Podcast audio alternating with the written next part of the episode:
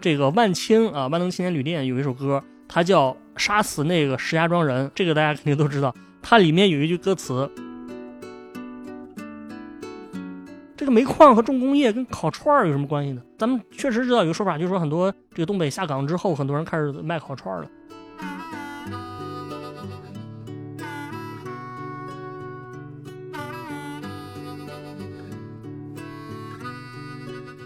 二十根中央电视台有关，而且是跟中央电视台一个我们非常熟悉的艺术家有关。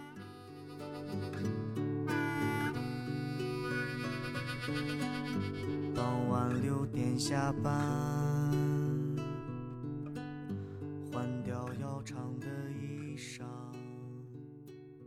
这个正在上班、正在下班以及马上入睡的朋友们，大家好，欢迎收听我们今天的迷音电波节目。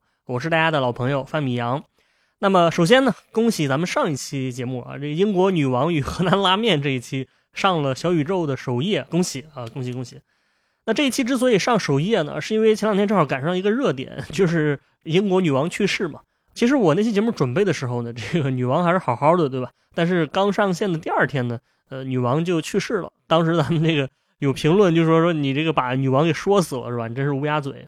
然后我自己肯定也是挺惊讶的，我没想到我写完一个英国女王，然后她就确实出事儿了。然后又过了一天呢，就上了这个小宇宙编辑推荐啊，就首页。所以我心里呢是呃五味杂陈，对吧？本身这个节目能上首页，我肯定是很开心的啊。但是另外一方面呢，我又觉得心里怪怪的，就是说人家去世了，对吧？咱们咱们还感到这么开心，对吧？这个有点 吃人血馒头的感觉啊。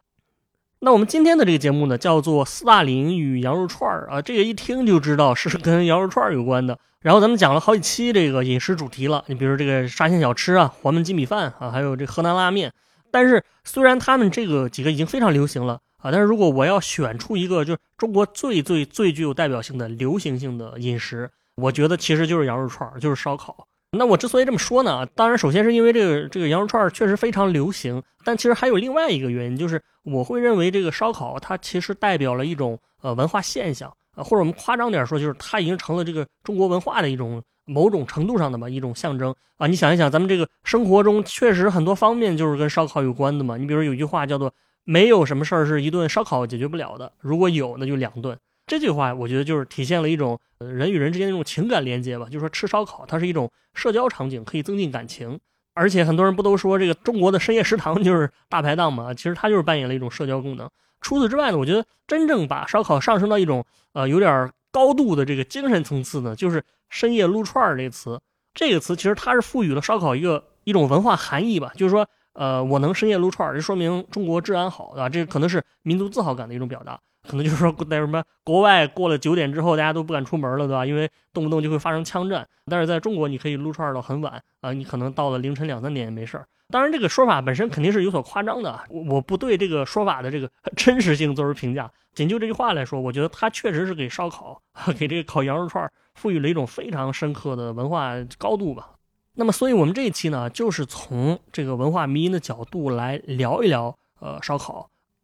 那首先，这个烧烤的起源它是有很多说法啊。因为首先来说呢，就是用火烤肉的这个形式，它肯定不是某一个文明的独创啊。因为你烤肉本身来讲，它说白了就是人类饮食的一个最正宗、最原始的一个一个食物嘛。你所谓的用火，对吧？学会使用火，是人类文明历史上一个里程碑的事件，告别了茹毛饮血。你用火，你肯定是烤肉啊，这这是很自然的啊。你你不可能是 原始人做什么火炙寿司，对吧？这不可能的。所以你查一下资料，你会发现。其实中国从商朝到汉朝到隋朝到这个清朝，就一直有各种烤肉的记载嘛。而且你看一下这个“炙烤”的“炙”这个这个这个字，它本身就是一个象形字，就是它下面是一个火字，上面是一块肉，对吧？其实说白了，这个“炙”这个意思本身就是烤肉。而且确实有一个中国传统的烤肉，它叫“炙子烤肉”啊。这所谓“炙子烤肉”，就是它把肉放在一种呃篦子上或者说铁板上啊，它是这么烤。啊，那广义上的烤肉就更多了。你像什么 barbecue 啊，还有这个什么北京烤鸭，呃，广东烧鹅，其实广义上都是算是烤肉啊。但是今天咱们要聊的这个烤肉呢，对吧？我说羊肉串这个这个主题，我指的是目前最流行的这种形式，就是大排档里面签子把这小块肉给串起来，然后长条形的炉子上烤，然后撒上孜然什么的。这种吃法它是怎么来的，以及它是怎么流行起来的，这是我今天要聊的问题。就是大家不要觉得我说的很奇怪啊，说哎这个东西不是自古以来就有吗？其实不是的，实际上中国大部分的地区它并不是天然就有烤羊肉串的，它是在上个世纪的某个时期突然在全国流行起来的，就是某几年它一下子就是全铺开了，全面开花。然后呢，前段时间我读一本书的时候呢，这书里面刚好谈到这个问题，就是说羊肉串怎么火起来的啊。然后他说的特别特别详细。当然，关于这本书的作者和名字，咱们节目稍后再说，就最后再说啊，留个悬念。那我先说一下这个书里他是怎么分析这个问题的。那么首先呢，我认为大家自己可以先做一个分析，就是说中国做烤串做的最好的两个地方啊，一个是新疆，一个是东北。其实你可以根据这个事实、这个线索来分析一下。我们其实可以有一个推测，就是羊肉串可能是起源于新疆或者是东北，因为这个道理很简单，你肯定是从做的最好的地方往其他的地方传播嘛，对吧？你说意大利的咖啡做得好，那么意式咖啡就就往其他地方传播嘛，啊，咱们讲星巴克那期不是聊过嘛？星巴克一开始他想做的就是一个意式咖啡厅啊，然后你吃的这个肯定也是啊，但是按照这个思路呢，可能也会有一个明显的呃问题，就是新疆和东北这是两个地方啊，它俩离得很远，一个在最东北，一个在大西北，这个东西好像也不太可能说有两个发源地啊。那如果是新疆发明的，为什么东北做的这么好呢？啊，如果东北发明的，为什么传这么远跑到新疆去了？这是一个问题。那么根据我刚才说的这本书里面，就是作者的观点，他认为羊肉串的这个起源既不是新疆，也不是东北，跟这两个地方没什么关系。那么他说这个东西之所以流行，一是跟苏联有关，二是跟中央电视台有关，而且是跟中央电视台一个我们非常熟悉的艺术家有关。啊，就是说，这个苏联和央视才是羊肉串传播的关键因素啊。那下面咱们就是根据这说法来详细说一下啊。那么首先呢，作者是说，他说我们现在吃的这羊肉串，它跟中国传统烤肉没什么关系啊。我刚才说了啊，这个中国也有炙子烤肉，但是它跟羊肉串不太一样啊。这个烤羊肉串呢，它其实是一种西餐，就 是它是一种西餐，这是作者的观点。这是怎么回事呢？啊，就是他提到有一个词啊，我们先从一个词开始说起。这词叫做中苏蜜月期，这个东西大家知道，就是在建国之后呢，中国和苏联是有一段这个外交啊，这个关系啊非常好的一个时间段啊。就是当时苏联的这个领导人就是斯大林，斯大林同志嘛，他是非常支持中国的建设。新中国成立之后，苏联是第一个承认中国国际地位的国家。那么除此之外呢，苏联也是在经济方面吧，就非常支持中国，就是尤其是重工业方面，他给了中国很多支持嘛。你比如说，在这个建国初期，有一个非常有名的一个事件，就是说这个苏联给中国援建了一百五十六个大型的这个工程项目。所谓的援建，就是给钱啊，给技术，给人，然后建了一百五十多个项目。那么这些项目呢，在新中国成立早期。对于我国的这个工业体系起到了一个很重要的作用。这些项目包括什么发电厂啊、钢铁厂啊、煤炭厂啊、什么汽车制造、飞机制造啊，什么乃至航空航天之类的啊。这些项目呢，我简单说一说啊，就是它是有一些是我们比较熟悉的。你比如说咱们这个以前呃历史课本上学过什么长春第一汽车制造厂嘛，啊就是一汽嘛，解放牌汽车、东风轿车之类的都是在一汽首先生产出来的啊。那么这个一汽其实就是在这个一百五十六个项目之中。另外啊，你像什么鞍山钢铁集团啊，就鞍钢嘛，然后什么包头钢铁集团啊，还有什么本本溪钢铁厂还是本溪钢铁集团来着，这个也是属于这个项目的。那么航空方面就有这个什么沈阳飞机制造厂、西安飞机工业集团，这个也是属于这项目里面的。然后还有两个非常有意思的，你比如说这个万青啊，万能青年旅店有一首歌，它叫《杀死那个石家庄人》，这个大家肯定都知道，它里面有一句歌词叫做。傍晚六点下班啊，换掉要长的衣服的。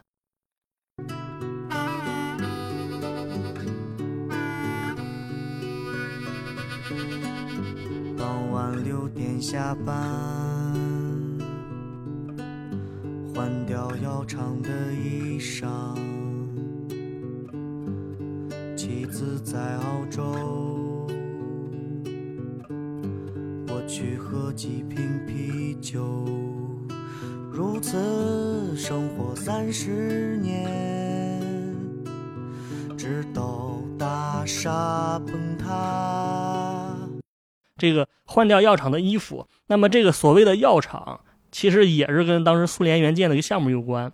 它指的可能就是华北制药厂，因为华北制药厂就是建在石家庄嘛，它也是属于这这这些项目。而且不光是这一个厂，它是带动了整个石家庄的这个制药产业的一个集群。所以说，这个杀死这个石家庄人，那这个人就是在药厂里面工作，对吧？这是这个。那另外还有一个我觉得很有意思的，就是长虹，四川长虹电器嘛。这个咱们听众应该也会了解一下，就是长虹电视嘛，它不是有个广告语叫“长虹电视军工品质”啊？不知道你有没有想过这句话？就是他一个做电视的，他为什么要说自己是军工品质呢？难不成你说打仗的时候我扛一电视过去给对方播放什么《家有儿女》对吧？播放《武林外传》，迷惑对方吗？这这很奇怪啊！这个其实就是因为长虹这个公司当时也是苏联的一百五十六个项目之一，而且它一开始是生产军工产品的，尤其是电子类的军工产品。啊，那生产电视呢，只是它后来的其中的一个产业。还有就是说，我们这个武汉的朋友可能也会对这项目比较熟悉。你比如说武钢啊，武汉钢铁，然后这个武锅啊，武汉锅炉啊，包括咱们最有名的就是武汉长江大桥啊，这个也是这个援建项目之一嘛。当然还有什么郑州火车站啊，不光是工业，还有这个建筑方面。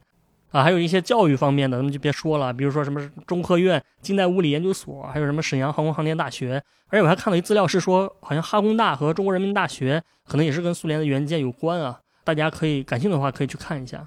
那么这个是这个年代的一个经济的背景啊，就是说，呃，当时的这个斯大林同志他是非常支持中国的经济建设。而且作为一个讲设计史的人，我在这儿呢，我我还想另外多提一点，就是苏联它对中国不光是有经济方面的影响。其实它在文化方面，包括这个设计方面，也是产生了很大的影响啊。你你比如最典型的就是所谓的这个苏式风格，什么苏式风格？就是苏联样式的建筑风格。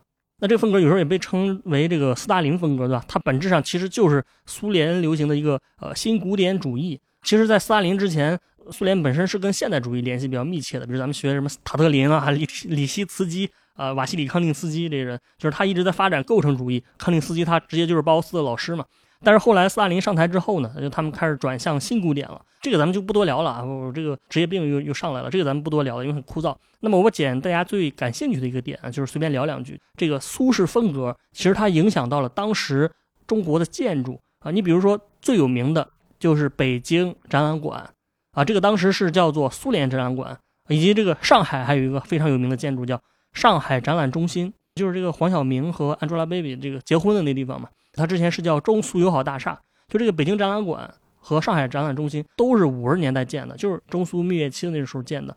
当然，北京这种建筑是更多一些啊，你比如说什么军事博物馆之类的，也是这风格的。反正我觉得长安街上好像很多建筑都是有这种苏式建筑的感觉，或者说以这个为灵感，或者可能就是苏联一起建的。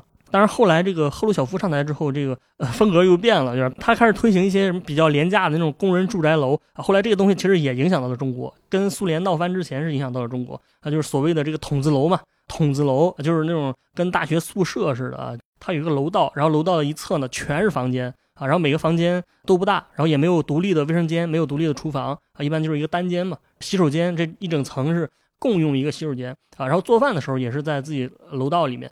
啊，我觉得这个可能很多人都会很熟悉啊，这个咱们就不多讲了。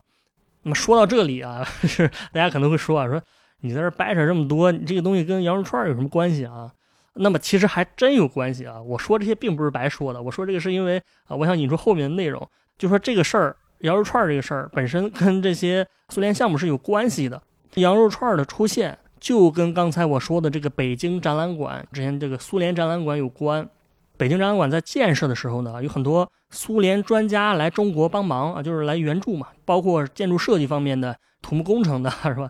建筑材料之类的都有。那么这苏联专家他来了中国的话呢，你想你得照顾好他们的伙食啊，因为俄国人吃的跟中国不一样嘛啊，所以为了招待这些专家，当时中国这边也是动了很多心思，所以当时就是说苏联展览馆的餐厅里面啊，他们就开始尝试做一些。就是俄罗斯风格的菜品啊，给专家吃。那么这个羊肉串儿也是给苏联专家吃的一种，这是菜品之一。当时烤羊肉串的具体做法，其实就是参考了中亚地区的这个 kebab。kebab 经常听咱们节目的人应该也知道，对吧？其实 kebab 它的含义比较广，它既包括这个土耳其烤肉，也包括那个呃羊肉串、羊肉大串嘛。整体而言吧，kebab 这词就是指的中亚这烧烤啊。然后这个中亚地区的这个烤串儿的一个特点呢，就是你你用签子把它给穿起来。啊，然后你得用孜然啊，撒上孜然才能出味道嘛。我这么一说，大家就很熟悉啊。但实际上，对于当时就是五十年代的大多数中国人来讲，你对这个是完全不熟悉的。说白了，就是咱们中国内地的人，他肯定是没有接触过这这这饮食嘛，对吧？我说中亚是什么是中亚？中亚这几个国家其实就是什么哈萨克斯坦啊、吉尔吉斯斯坦、塔吉克斯坦、土库曼斯坦，就这几个斯坦，对吧？然后广义上来说，它可能也包括了什么格鲁吉亚呀、什么阿塞拜疆啊、亚美尼亚之类的。这些地方呢，它确实是吃这烤羊肉串历史比较悠久啊，而且确实会撒孜然这个香料什么的，这个是有大量的文献和事实可以证明的，这个我就不多说了。直到现在，这些国家的人他也是习惯吃羊肉串的啊，这个存在历史是比较长的。所以当时这个餐厅给呃苏联专家做，就是其中是参考了中亚这个做法。那我说到这里，大家会不会有一个疑问啊？就是说苏联专家人家是俄罗斯人。他们来到中国，你应该给他们做俄罗斯菜呀！你做什么哈萨克斯坦、吉尔吉斯斯坦这这这烤串是什么意思啊？好像这跟苏联专家也没什么没什么关系吧？其实这个这个就很简单了，就因为这个哈萨克斯坦、塔吉克斯坦这几个斯坦，它本身当时就是苏联的一部分，就是苏联的十五个加盟国家之一嘛。包括说这个格鲁吉亚、什么亚美尼亚、阿塞拜疆，他们也都是苏联的国土的一部分嘛。所以实际上来说呢。这个地方的饮食本来就算是苏联固有的饮食吧，因为它这个肯定是会影响到这个莫斯科啊什么这苏联更多的地区。而且说白了，这个俄罗斯本身它是也是有羊肉串的这个菜品的，就是时间也是很早了啊。当然它可能是从中亚传过去的，或者他们之间有过什么交流啊，这个咱们就不深究了。反正就是说，苏联专家喜欢吃羊肉串，中国的餐厅里面就给他们做。那说到这里呢，我觉得大家肯定也还会有一个问题，就是说。好吧，我承认这羊肉串确实跟苏联专家可能有关，但问题就是这国外专家是一个很小的圈子呀，他就是在北京只有一小部分人才能接触到，跟绝大多数中国人好像也没什么关系，对吧？啊，那他最终怎么就是火遍全国了呢？是什么神秘的力量让他真正的流行起来了呢？这个我要说到另外一个关键词，就是刚才说的中央电视台，或者是更准确的说，是中央电视台的这个春节联欢晚会，而且这个是跟我们很熟悉的一位。艺术家、喜剧大师有关，啊，我这么说，我相信可能有些人已经猜到是谁了。那这个喜剧大师就是陈佩斯。怎么回事呢？是一九八六年的时候，这个春晚，陈佩斯和朱时茂他俩演了一个小品啊。这小品可能现在来说不是太出名，就没有他那个什么吃面啊，主角与配角出名。那这个小品的名字叫做，就是叫做羊肉串儿。他小品的名字就是叫羊肉串儿。那么这个小品呢，它的故事本身是挺简单的，就是陈佩斯他是演了一个卖羊肉串的这个街头小贩儿，对吧？小商小贩儿，然后他是无照经营，他卖的肉呢也是坏的，就是里面有个关键情节，就是吃了之后会拉肚子啊。然后朱时茂他演的那个角色呢，是类似于一个市场监督吧，或者城管差不多，就是他就是肯定要监督这些人去办证嘛，就办一个执照，营业执照。陈佩斯他肯定不想去办，朱时茂就跟他斗智斗勇。啊，那陈佩斯在这里面是有两个扮相，一个就是他自己正常的打扮，另外一个就是他掺了一个大胡子，然后戴了一个新疆人那种帽子，还穿了一个条纹的那种衣服，对吧？就是打扮成一个新疆人啊。当然，你从今天的角度来看呢，我觉得这个装扮是有点政治不正确的，好像有点对人家有点那个刻板印象的感觉。但是从纯粹的喜剧效果来说，这个小品本身是非常不错的啊。就是我为做这节目，我又重新看了一遍嘛，我觉得它喜剧效果可能比什么吃面，刚才说主角配角可能还好，就是大家可以。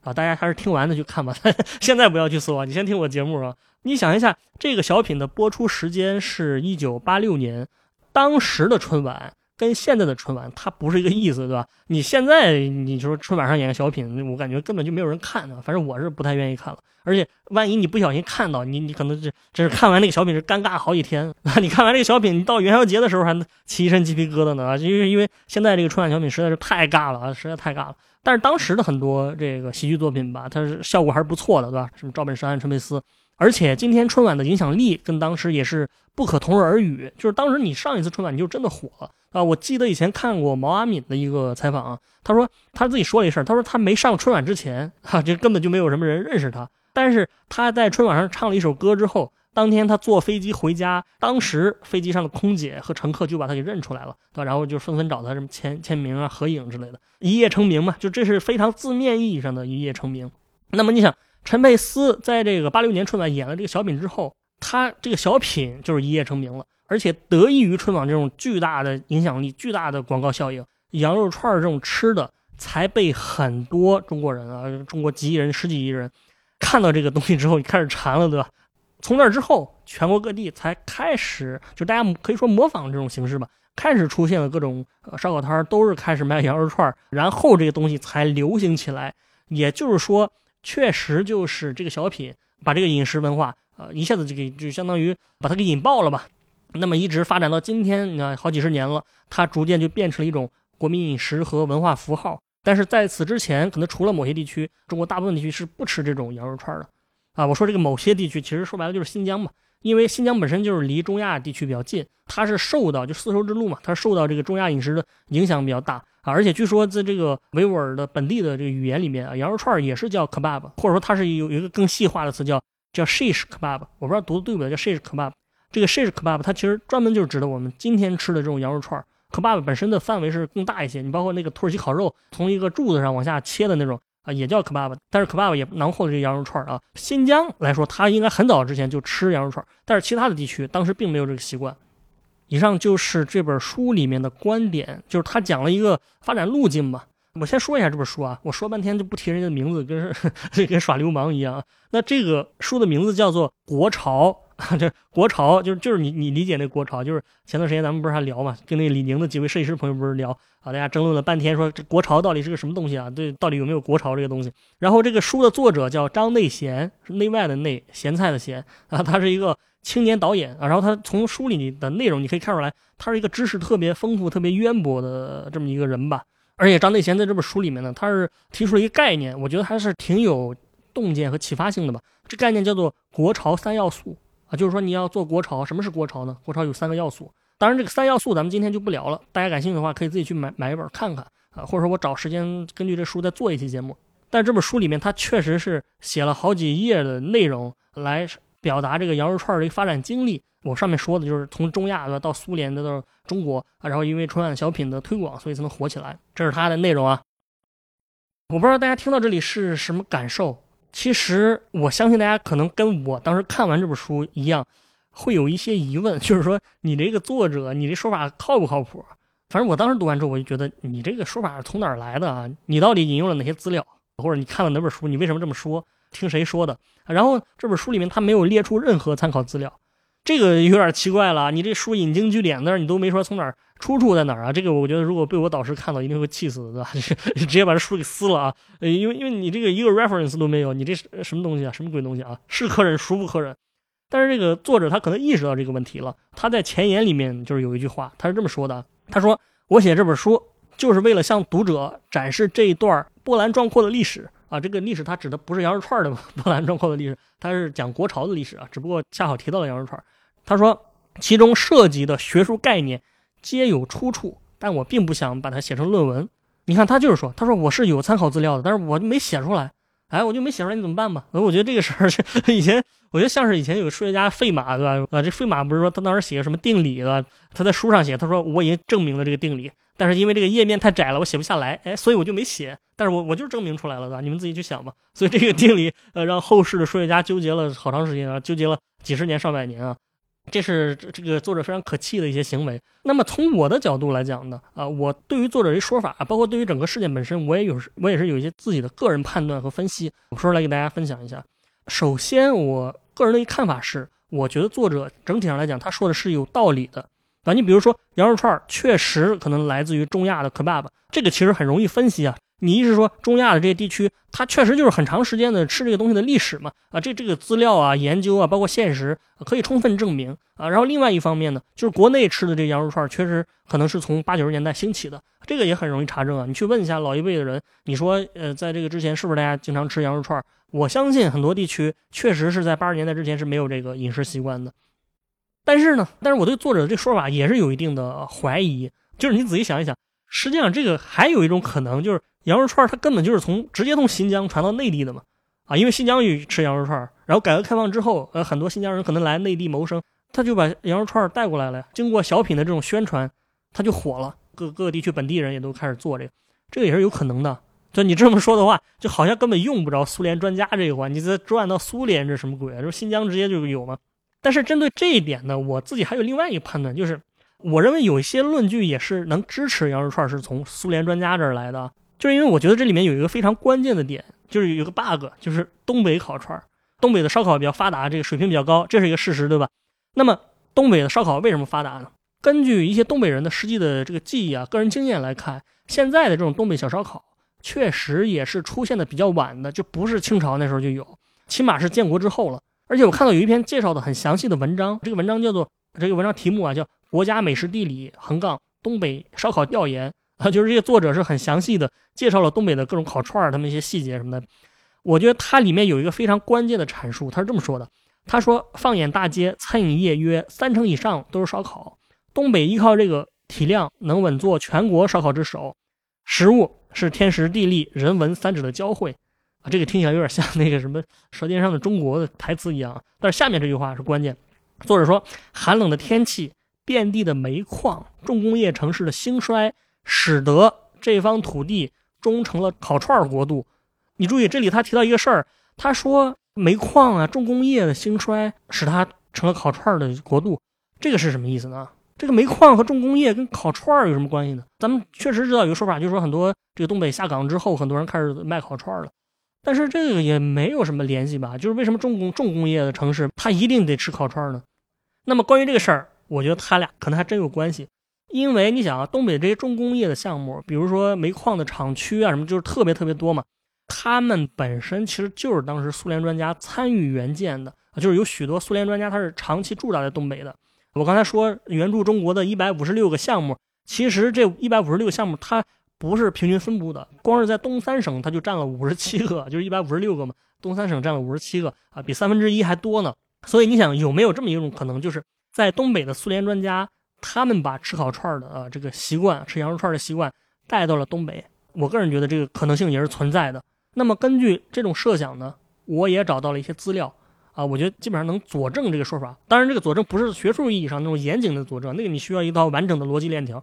我只是找到了一些辅证，哈哈因为我看到一篇文章，它的题目叫做《哈尔滨烤串与齐齐哈尔烤肉》，那作者呢是一叫做张金傲，在这篇文章呢啊，作者很显然对东北烤串了解特别多，对吧？他做了特别多分析，他是这么说的：他说哈尔滨的烧烤是学老毛子的，这个观点我同意一半。他说烤串和烤肉来源于土耳其的炭火烤肉，十八世纪中叶。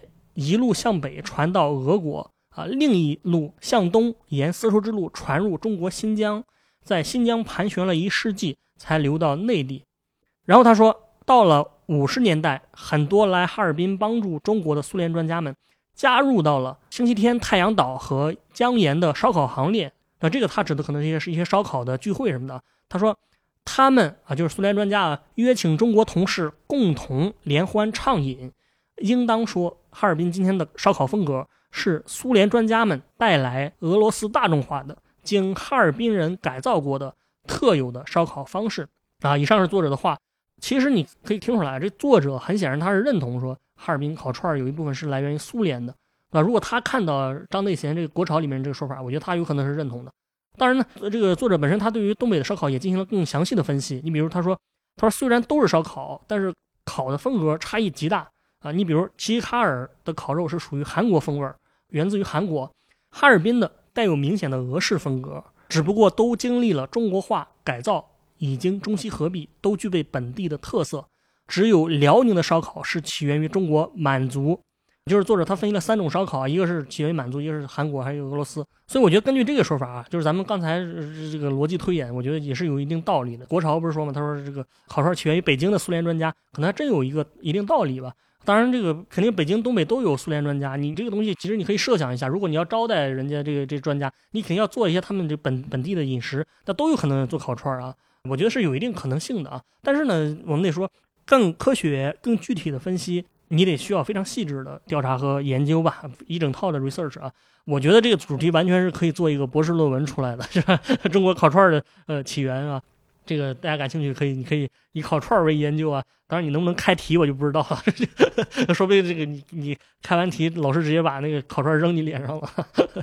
但是这种题目我觉得也没什么不妥，只是你要需要找到一个非常好的切入角度，好吧？这个呢就是我们今天的节目。咱们还是说我节目里的观点，并不代表一定就是完全正确的。最大的价值是给大家提供一些思考的角度啊。然后另外一方面呢，我觉得咱们听众朋友当中呢，也是各种卧虎藏龙。因为我觉得很多人会对这方面有特别深的了解，可能研究的比我要多多了啊。那么如果你了解这一块儿，欢迎大家在评论区提出你的观点啊，或者说扫码进我们的微信交流群进行讨论啊，大家一起交流嘛。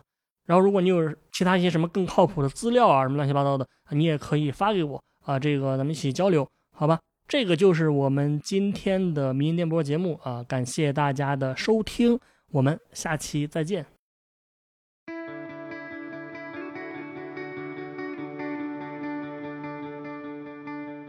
今天的迷音电波节目就到这里，感谢大家收听。我们的背景音乐是来自于青岛的乐队阁楼演奏班。